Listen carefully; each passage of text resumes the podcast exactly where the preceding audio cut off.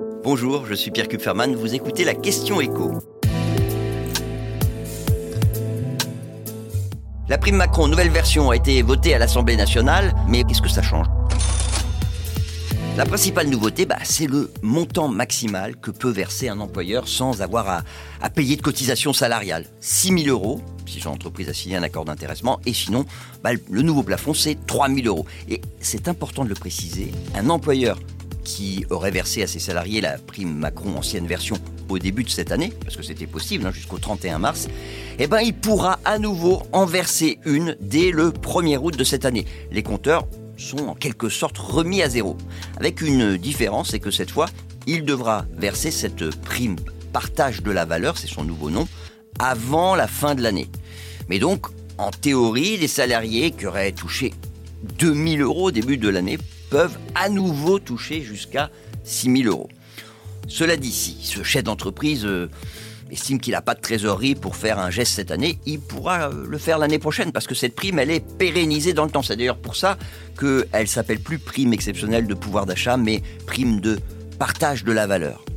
Cela dit, attention, la fiscalité qui s'applique à ce complément de revenu, c'est bien ça dont il s'agit, bah, cette fiscalité, elle va évoluer. Alors pas l'année prochaine, mais en 2024. On va sortir de la logique euh, pas de cotisation, pas d'impôt sur le revenu. On va prendre un exemple. Un employeur qui euh, a l'habitude de, verser 550 euh, euros net de plus. Je dis 550 euros parce qu'il se trouve moyenne qui est versée en général l'année dernière, c'était comme ça.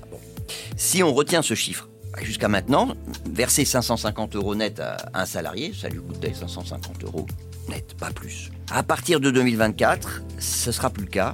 Euh, cette prime, elle sera soumise à plusieurs prélèvements obligatoires, dont la CSG, dont la CRDS, comme pour un salaire classique finalement. Et si vous payez des impôts sur le revenu, bah, vous paierez davantage. Vous paierez des impôts sur ce que vous allez toucher comme prime. La prime, elle sera déclarée au fisc. Je répète, ça, c'est seulement à partir de 2024. Et puis, il y a ce qui ne change pas, c'est le montant maximal du salaire pour faire partie des bénéficiaires potentiels de cette prime partage de la valeur. Au-delà de 3 SMIC, votre employeur peut vous la verser, mais il n'a plus aucun avantage à le faire. Donc, on peut parler de plafond maximal de salaire, et ce plafond maximal, il correspond aujourd'hui, 3 SMIC, à 4 937 euros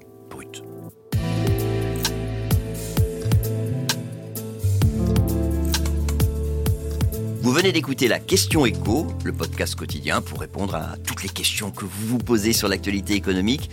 Abonnez-vous sur votre plateforme préférée pour ne rien manquer et, pourquoi pas, nous laisser une note ou un commentaire. À bientôt